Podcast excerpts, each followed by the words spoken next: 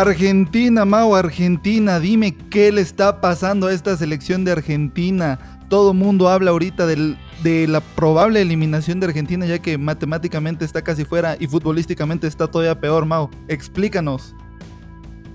Se está cayendo a pedazos, mi Jorge.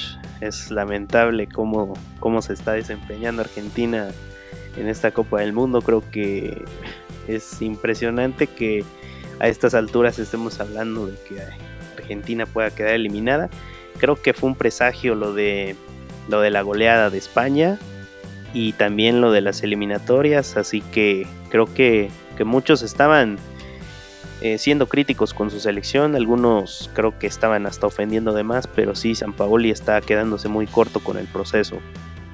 Bastante corto, Mao. De hecho, fíjate que esto me está recordando un poco el Mundial del 2002, ¿sabes? Cuando la campeona Francia quedó eliminada en primera fase, Uruguay, ese Uruguay que todo el mundo presagiaba para buenas cosas, quedó eliminado en primera fase. Argentina misma del 2002 quedó eliminada en primera fase. Croacia, que había quedado en cuarto lugar en el Mundial del 98, quedó eliminada en la primera fase. Y con base en estos resultados me está generando la sensación de que estamos viendo un Mundial igual, ¿eh? Y en automático me recuerdan las palabras de Infantino al iniciar el Mundial. Este probablemente sea el mejor Mundial.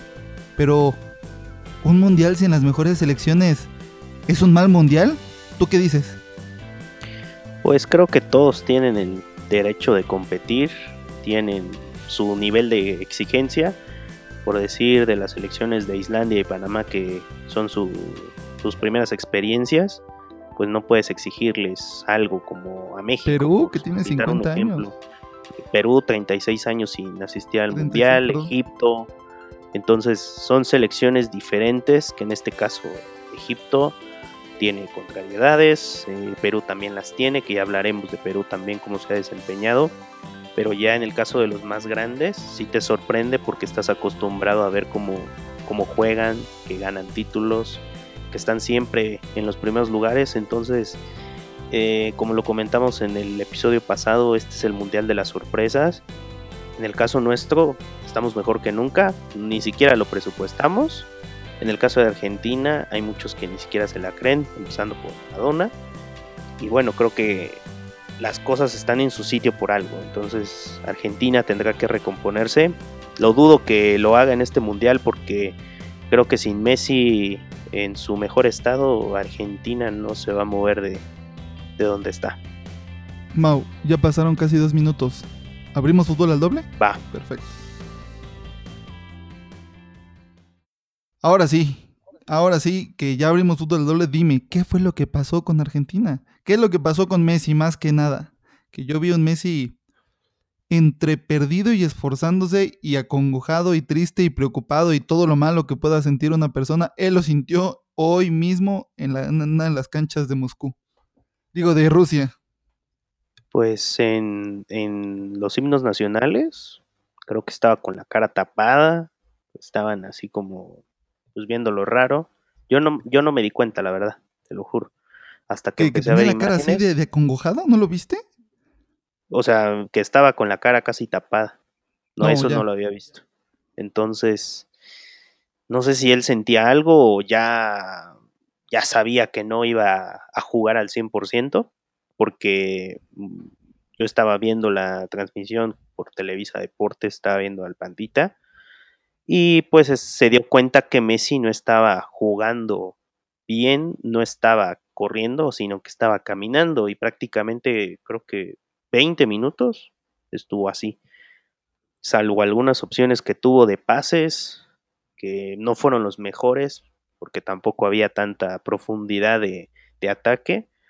Pero sí, Messi estuvo extraño, no, no fue Messi el día de hoy, fue otro jugador diferente qué pena por él y también qué pena por la selección, porque en las eliminatorias Messi también estuvo un poco desaparecido, aunque no tanto como, como el partido de hoy. ¿Tú crees? Yo sí siento que en las eliminaciones yo creo que llega Argentina al Mundial por Messi. Llega, llega por Messi, pero no estaba en su mejor versión. O sea, los últimos partidos fue donde Messi se levantó, porque casi todo el proceso, como fueron varios técnicos, en los primeros procesos de, Argentina, en los primeros partidos, yo no vi también a Messi. Fueron algunos buenos, algunos malos, sino que el, y el repunte pasó casi en, lo, en el antepenúltimo, ya en el eclipse casi con Ecuador. Ahí fue donde vi a Messi que ya estaba enchufado y yo pensaba que esa iba a ser la mentalidad con la que iban a jugar. Y en el partido de Islandia, creo que su cara fue diferente, mostró algo mejor que en este partido. Entonces, por un lado eso, y por el otro lado, como te había dicho también antes de, de grabar, creo que el no meter a jugadores importantes, empezando por el portero, no solo por la falla, o sea, yo te lo dije desde antes, no es posible que Willy Caballero sea el titular cuando tienes al portero revelación de la Superliga Argentina, o sea, tienes a Franco Armani, ah, el de, no puedes desperdiciar un el River, así. El de River, no, el de Boca Juniors, el de River, ¿no? El de River, River, claro. Sí, entonces no puedes desperdiciar un talento como, como ese, o sea, prácticamente él estaba esperanzado que iba a ir al Mundial eh, como segundo portero probablemente, o tercer portero, eh, suponiendo que, que, Romero iba a jugar, se lesionó, entonces era la oportunidad perfecta para que fuera titular sin ningún problema. Eh, Willy Caballero ya había tenido errores en otras circunstancias de, pues otros equipos, pasado, en otros procesos. El partido pasado contra Islandia se le vio débil. Islandia, Islandia disparándole yo, como con dudas. Pues dijo de que supuestamente era por su manejo de pies el gran manejo de pies que genera el, gol, el gol, el bueno, el primero. Sí, te diré que Dybala, siento que él sería la mejor compañía de, de Messi, además de Agüero. O sea, metes a Higuaín, sacas a Agüero, desde ahí empezó todo mal en el partido, en cuanto a la gestión de los cambios. El planteamiento que también cambió porque en el partido de Islandia salió con línea de 4 en defensa y ahora salió con línea de 3. El sistema no lo tiene definido todavía. Bueno, es que Entonces, eh, a, mí, me generó la, sensación de que está intentando hacer un Carlos Osorio. no, es que no es lo mismo, no es lo mismo cuando, cuando San Paoli llega como un bombero, entre comillas, porque ya no tenían a otro técnico mejor o no tenían otra mejor propuesta.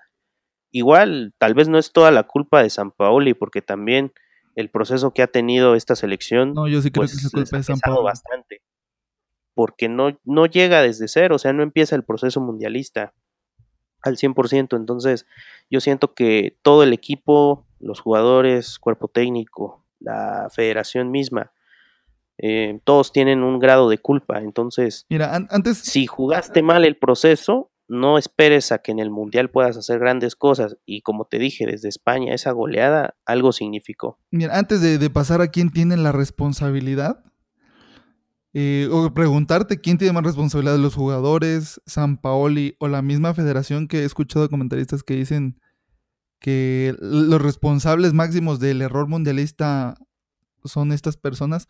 Yo sí quisiera ponerme a imaginar qué hubiera pasado si San Paoli hubiera traído al mismísimo Mauricardi.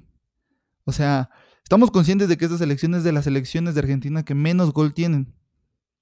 Entonces, ¿qué hubiera pasado si en vez de traer a cualquier otro jugador que, no conozco, como a, ¿quién te digo? A, este, a Armani o a Federico Facio, que no sé quiénes son, Cristian Ansaldi, tampoco sé quién es, este, hubieras traído al mejor, al mejor goleador de la liga italiana, que es una liga completamente defensiva, un jugador que se cargó al equipo, al Inter de Milano, al Internacional de Milano, y que salió como el mejor goleador ¿por qué no lo traes?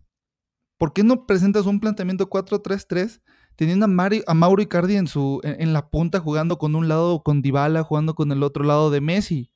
Bueno, suponiendo que juegas con un 4-3-3, pero pudo haber jugado también con un 4-2-3-1 jugando con este con Lo Celso, Lo Celso no jugó, imagínate, uno de los mejores jugadores que tiene el Paris Saint-Germain, no jugó. Sí. O sea, también hizo falta, son varios. Prefirió, prefirió meter a Enzo Pérez, que Enzo Pérez metiendo el gol eh, contra, contra ahorita contra Croacia, pudo haber sido otra historia, ¿eh? Enzo Pérez quedó de ver gigantesco. Literalmente. Salvio, otro que desapareció. Acuña, que también desapareció. Y bueno, Javier Mascherano, a pesar de que eh, a la defensa se sumaba como un cuarto, como, no, como un segundo defensa central o como un cuarto defensa, y al ataque se iba como un contención, eh, yo creo que se quedó corto. Se miraba muy lento en muchas ocasiones. Pero bueno, esos son los errores de Argentina. Ahora por parte de Messi, desde un inicio yo miré de que salió preocupado, acongojado, estaba, eh, se sentía incómodo, ¿sabes? Y en comparación a otros partidos, yo miré de que Messi se botaba siempre hacia las bandas o buscaba irse al centro para poder recuperar algún balón y poder ir hacia adelante. Sin embargo, ni Mauro Mesa, ni Sergio Agüero, sí dice Mauro Mesa, ¿no? Mesa, el 13. Este, este, este tal Mesa no lograba eh, tener un juego en conjunto. Maximiliano. Y no había ningún jugador con el cual Messi se pudiera entender como hay en el Barcelona o tiene a Coutinho, o a Coutinho, perdón, o tiene este, tenía Iniesta, o tenía Xavi en su momento, ahorita tiene a Luis Suárez, o Rakitic, que también Rakitic, eh, yo lo he criticado muy fuertemente en este podcast, sin embargo, hoy me percaté de que da mucha estabilidad en el campo a la hora de ser como un Tony Cross, ¿sabes? No es un Tony Cross, pero tiene características de distribución de balón y de retención de balón que son base para, para los equipos a los que juega y creo que esa es su labor, eh, su máxima labor en, el Barcelona y ahorita lo acaba de hacer con Croacia. Pero regresando al tema de Messi, no vi que yo, no vi un momento en el cual él pudiera asociarse con alguien, a pesar de que se votaba y trataba de buscar jugadas. Y luego vi de que en varias ocasiones él intentaba tener conducciones largas, pero vaya, o sea, Croacia no es Islandia. En Islandia se puede llevar a cuatro o cinco jugadores. Y ya el sexto, séptimo ya era que lo paraban porque lo hacían bolita. Pero aquí, por favor, tienes un equipo con jugadores de cierto nivel, de cierta categoría. Ahora bien, en términos generales, el partido creo que estuvo muy trabado todo el tiempo, lo estuvimos diciendo, no sé si te acuerdas durante la transmisión del partido. Este, estuvo muy trabado en el centro del campo. Y sí, ahí se disputaban jugadas de, ambos lados. Yo no vi, por ejemplo, que Rakitic y Modric en un, en un primer, en el primer tiempo hicieran su juego. Al contrario, vi a Perisic y a Rebic atacar en exceso. O sea, ellos dos eran los que iban y venían. Modric y Rakitic los miraba todavía con eh, un juego muy difícil, ¿sabes? Como que el juego disputado entre Enzo Pérez, Mascherano, Rakitic y Modric estaba muy intenso y las salidas eran por las bandas. Y los dos equipos podían podían ganar. De hecho, creo que eso juega Croacia. Croacia juega a sacarle el empate a Argentina, porque ellos estaban conscientes de que Argentina iba a venir a atacar con todo.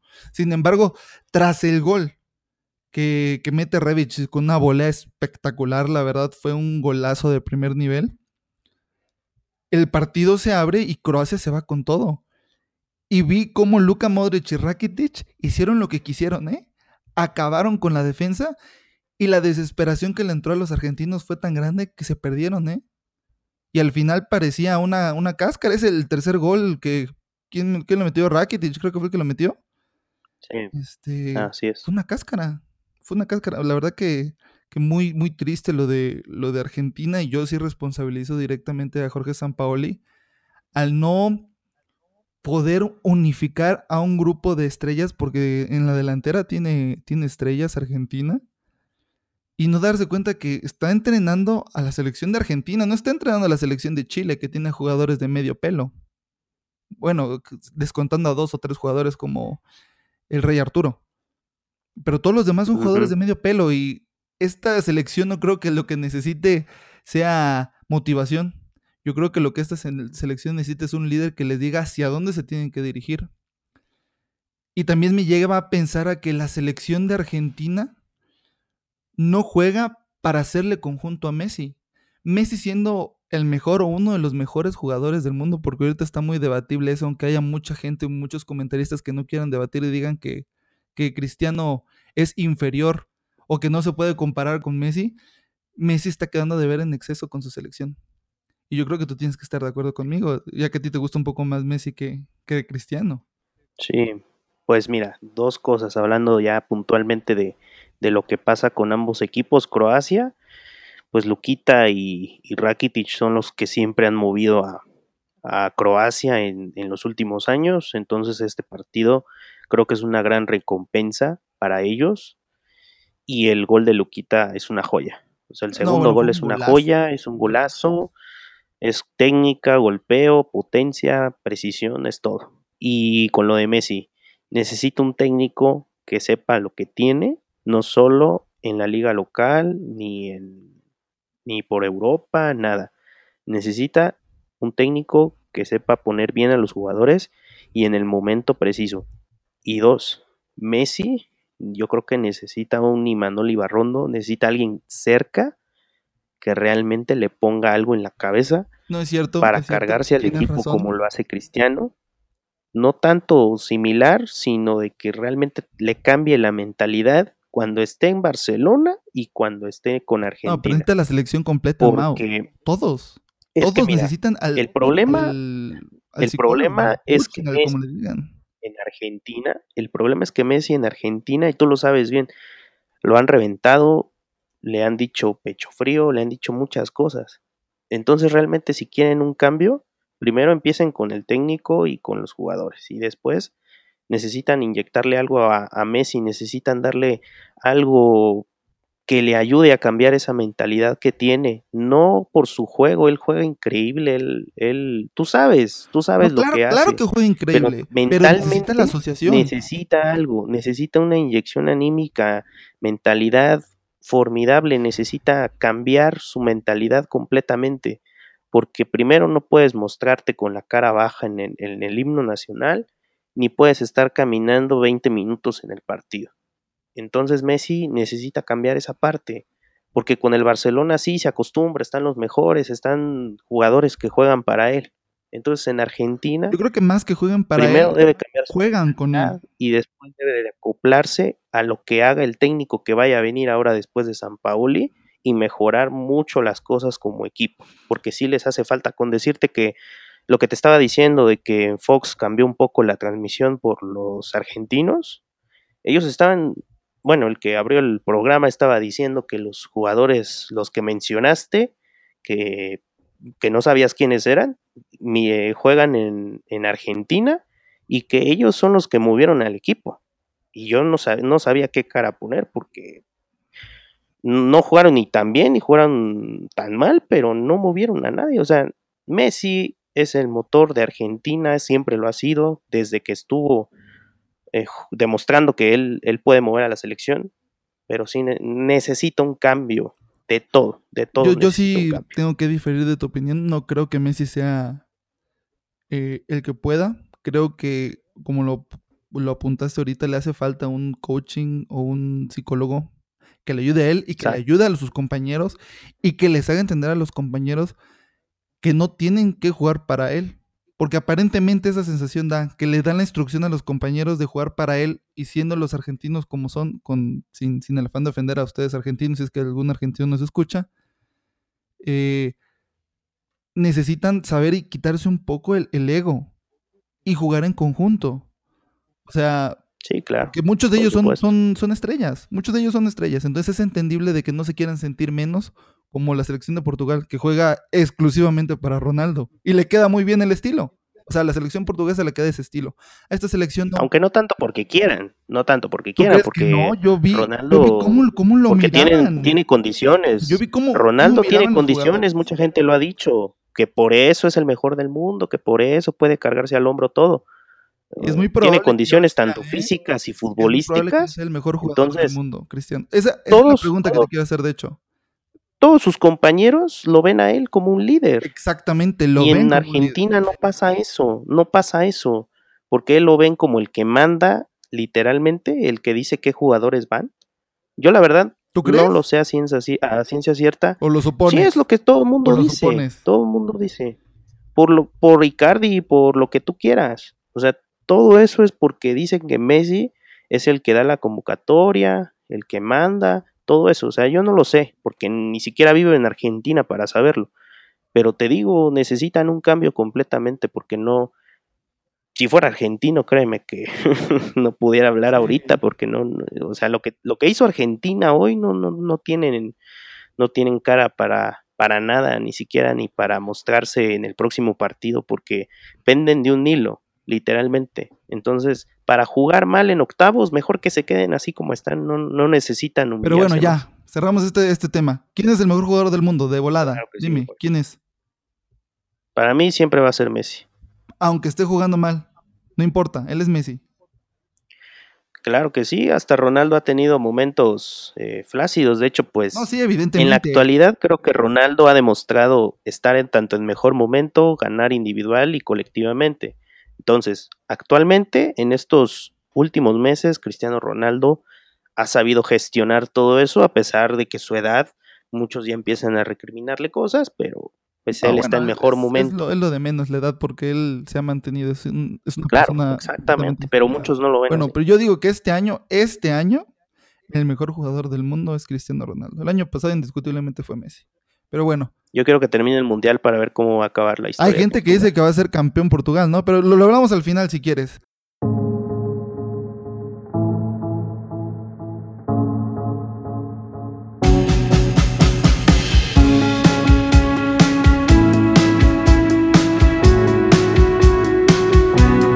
Hablemos de volada de Egipto-Uruguay. ¿Qué, ¿Qué opinas de Egipto-Uruguay? Se fue mi señor, mi Mohamed Salah, el faraón. Arabia Saudita. Se fue. ¿Qué pasó? ¿Qué pasó, Mau? Uruguay, Arabia Saudita, mi Jorge. Mi Jorge. Uruguay, Arabia Saudita. ¿Cómo que Egipto? ese, partido ya pasó. estoy equivocando, me estoy equivocando. Ay, caray. Es que eh, Messi me hace encabronar, así no se puede. Te digo, pues todo le echan la culpa a Messi, no se vale. ya dime, ya dime. Ojalá no se burlen tanto de mí allá eh, los que nos escuchen. No, mira, de ese partido, como te dije, o sea, Uruguay tendría que haber goleado, ¿no? Porque Arabia Saudita no propuso nada con Rusia. Entonces, ¿cómo es posible que Rusia va a golear? Igual y por, el, por ser anfitrión, por su gente. Pero Uruguay tiene más equipo que Rusia, creo que estás de acuerdo conmigo. Muchísimo más. Entonces, creo que nada más el frente, no ¿eh? creo, en la delantera. Siento que Uruguay está navegando aguas misteriosas porque sí, ganar por la mínima, o sea, de, de la jornada de ayer, o más bien de los partidos de ayer, o sea, fueron puras mínimas, puros 1-0, 1-0, 1-0. Entonces, algo está pasando, no quiero eh, sonar como algo escandaloso, pero Uruguay con Rusia, no sé qué pueda pasar en ese partido. Uruguay gana por la mínima, por un gol de Luis Suárez, que pues sí, balón parado otra vez. Y de ahí el cierre a Arabia Saudita realmente estuvo increíble. Creo que pudo haber merecido el empate, pero no le alcanzó. Tuvo como tres disparos, ¿no? No, concretó las opciones. Sí, exacto. Intentó con larga, corta distancia, balón parado y ninguna función. los centros, no, los centros estaba imposible, ¿eh? Diego Godín y sí, José María Jiménez. Muy, muy difícil. No, no, no. No pudieron, pero sí. Sí quisieron dar este patadas de ahogado al menos, pero sí. Eh, creo que Uruguay pasa con lo justo ya a octavos. Ya veremos qué, qué pasa. De hecho, sí vi. En la siguiente fase. Arabia Saudita muchísimo más plantada, o sea, menos desordenada como se vio contra Rusia. Lo que me genera a mí el pensamiento de que Rusia lo que hizo realmente fue sacar la motivación de que estaban en casa, ¿sabes? Fue por eso que ganaron con el 5-0, porque el fútbol no creo que les dé. Tienen toda la energía. Ahora bien, Arabia Saudita ahorita creo que sí presentó un parado mucho mejor, más este, concentrados, vamos a decir así. Sin embargo, como lo apunté, el episodio, el primer episodio, creo que Uruguay en el centro del campo está mal parado. No hay una conexión entre la buena defensa que tienen y el gran ataque que tienen, porque tienen uno de los mejores ataques de, todo de toda la Copa del Mundo y una de las mejores defensas, o unas de, defensas que están por encima de lo normal. Entonces, el medio campo creo que les afecta mucho. Y sí creo que fueron bastante condescendientes con el rival porque pudieron haber hecho mucho más. Sin embargo, por el minuto 50 o 60 creo que Uruguay se dedicó a defender el gol y le permitió la iniciativa a Arabia Saudita. Sin embargo, Arabia Saudita aún así es el equipo que peor ha jugado en esta Copa del Mundo. Y creo que no hay nada más que decir al respecto, ¿verdad? Así es. ¿Y cómo viste a Portugal con Marruecos? ¿Qué te, qué te gustó el partido? Portugal contra Marruecos. Esto me hace pensar en automático en lo triste o en lo injusto que es en ocasiones el fútbol. Vi una selección marroquí mucho mejor plantada que la selección portuguesa, aunque la selección portuguesa se encontró con el gol en los primeros 10 minutos, creo que fue en el minuto 7, 4, 5, algo así, en los primeros 10 minutos. 4 de vestidor. Exactamente, de, vestidor el gol. Y muy, muy, muy buen remate. Le confunde al defensa a, Cristiano. Le toca como en el hombro, algo así, muy, muy, muy gracioso, muy extraño. Nunca había visto una jugada así. Para meter el gol, ¿eh? Y de ahí creo que Portugal se dedicó a defender el gol extrañamente y Marruecos con mucho carácter, con muchos blanquillos, vamos a decir, con muchos tanates, se va hacia el frente. Y con el número 7, que lo estuvo mencionando mucho en la transmisión Jorge Valdano de, TV Azteca, decía que él era el, motor del juego. Y se miraba que se iban los balones hacia las bandas, se miraba que intentaban atacar por el centro, sin embargo el delantero central no funcionaba por parte de Marruecos. O sea, no la tocaba ni siquiera. Entonces llegaban centros, llegaban centros, llegaban centros. Y lo que hizo Marruecos fue sumar a Benati al ataque como un delantero para poder empezar a ver si generaban, generaban algo. Tan es así que hay como siete disparos de Benati haciendo el defensa central. El, juego, la verdad es que me, me, gustó, me gustó por parte de Marruecos. Marruecos se va desafortunadamente del Mundial, creo que fue injusto este Mundial para ellos, porque merecían ganar contra Irán, merecían ganar ahorita, pero pues bueno, el fútbol es de goles. No sé qué piensas tú al respecto. pienso que Marruecos e Irán hubieran podido pasar a octavos de final. Porque sí, realmente Marruecos, yo sentía que sacaban el resultado contra Irán y ahora con Portugal, pues la diferencia es que tienes a Cristiano Ronaldo y tienes un juego un poco más perfeccionado. Nada más tienes a Cristiano. Porque sí, Marruecos sin Cristiano. Pues sí, Pepe, el maestro de los clavados, porque si viste bien ahí, CR7 estaba pidiendo el bar en una situación ¿Por eso CR7 es el maestro de los clavados o Pepe? Que, no, Pepe. Pepe es el maestro y Cristiano es su alumno. Yo, porque sí hay una jugada donde, CR7 se avienta, pero, pero así hasta lo volvieron meme, meme en video. Creo que es el mejor video del mundial porque es que no, e, es lo único que le, que le pido a Cristiano para que pueda ser al menos un jugador de nivel, que sea sincero y que no sea tan dramático en situaciones donde ni siquiera lo tocan. Entonces, eh, fuera de eso, Portugal se apunta para estar en los primeros puestos del Mundial, ser protagonista, pero como... De que ya hay gente que dice que Portugal va a ser la campeona del mundo porque Cristiano Ronaldo se está sumando al equipo a su espalda, metiendo goles y defendiendo el gol. Así juegan y así ganaron también la Eurocopa. Sí, pero no es la Eurocopa, es el Mundial, hay más selecciones, ahí está México. Al igual, al igual. De hecho, los Simpsons dicen que México-Portugal va a ser la final de este Mundial. Al igual, ¿eh? Al igual. Bueno, vámonos ya al Irán-España. ¿Qué dices del Irán-España? A ti que te gusta mucho España. Híjole, mira, ese, ese partido lo vi realmente lo vi de principio a fin. Muy sorprendido con España porque siento que eh, tuve un déjà vu, porque no sé si te acuerdas, pero ya en octavos, de la fase de octavos hasta la final, España fue ganando por la mínima. Y les costaba mucho trabajo encontrar el arco y filtrarse en cuanto a el medio campo que estuviera sólido para poder proyectar hacia el ataque. Entonces sentí ese déjà vu rápidamente porque Irán se plantó mucho mejor que el partido contra Marruecos. No le daba ningún espacio a España, ni siquiera Isco pudo penetrar el, área defensiva de Irán, entonces les costó demasiado trabajo. El gol realmente llega por una situación muy circunstancial. Le rebota a Diego Costa en la rodilla, hasta pensaba que era un autogol, pero no, o sea, Diego Costa mete el gol por esa jugada de ahí Irán se abre un poquito más y apuesta al ataque. Deja un poco eh, suelta la defensa y España aprovecha un poco tanto Lucas Vázquez como Isco otra vez. Lucas Vázquez, eh, Diego Costa se ve un poco más suelto. Sí, eh, te digo, España tiene una generación actualmente de futbolistas que es muy buena en muchos aspectos. Entonces, le costó mucho trabajo y, de hecho, en el, en el transcurso del partido hay una jugada polémica donde también interviene el VAR. De, hecho, te lo comenté de que les habían anulado un gol a, Irán.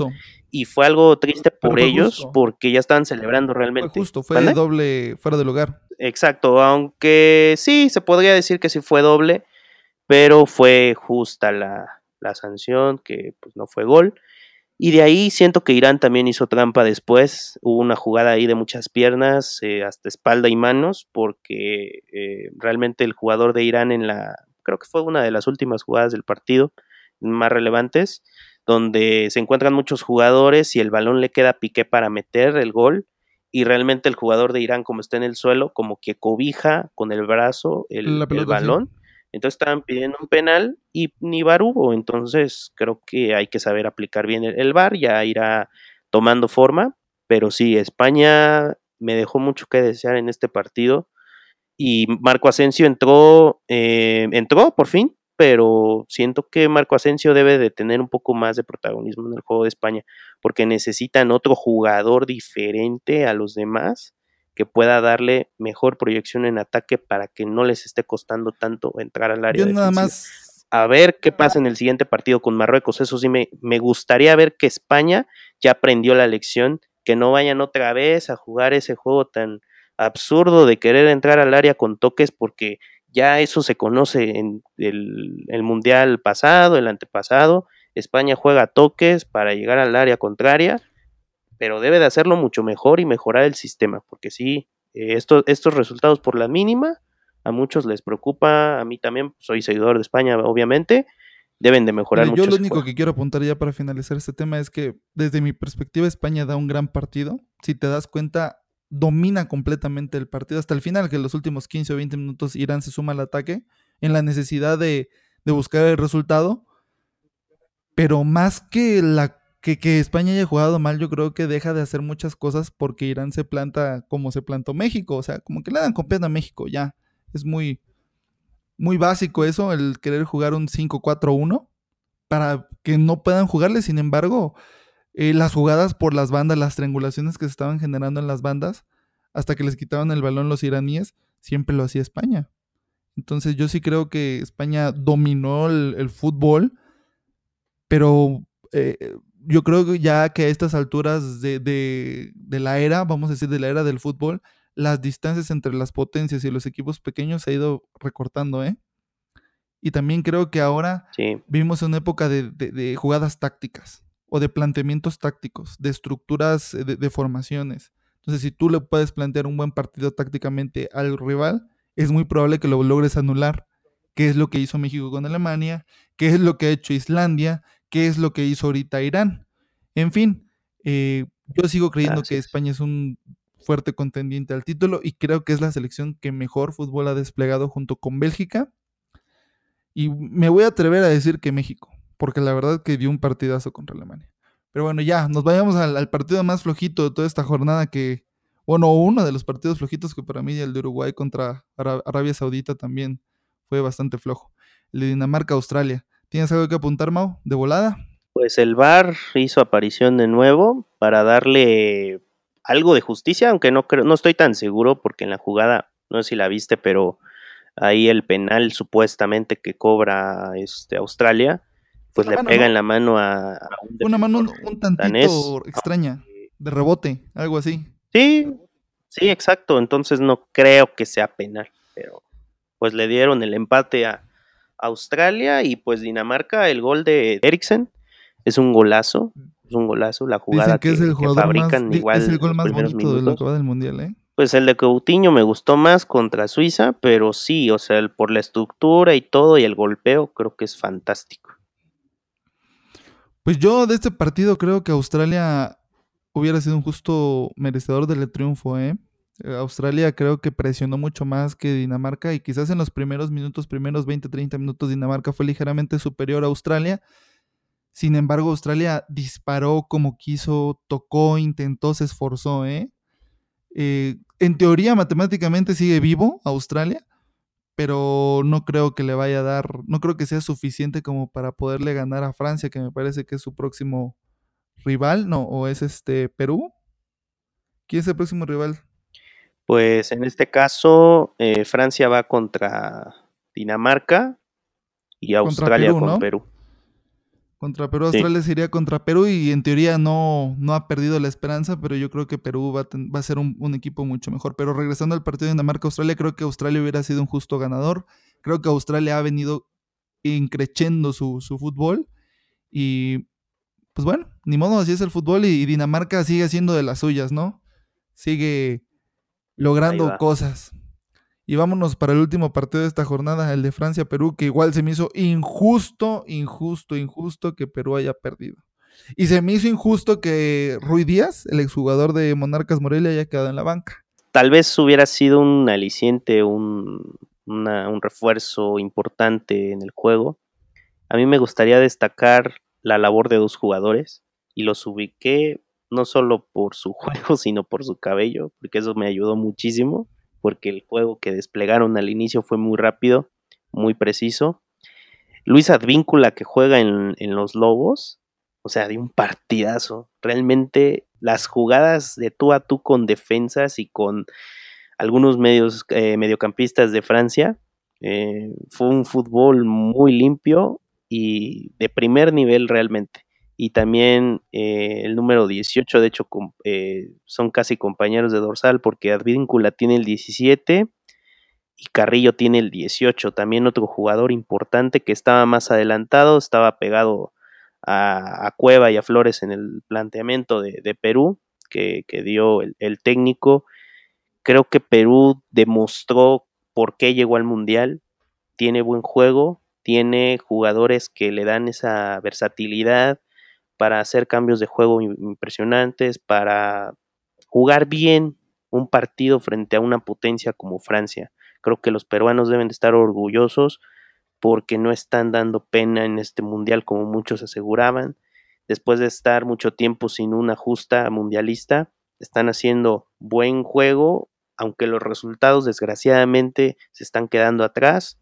Perú para mí es una selección que tiene que jugar así para aspirar probablemente quizás en el de Qatar, calificar nuevamente e irse superando poco a poco. Pues esperemos que logren hacer eso porque la verdad que ni Perú ni Marruecos, Egipto se merecía salir pero no quería que fuera.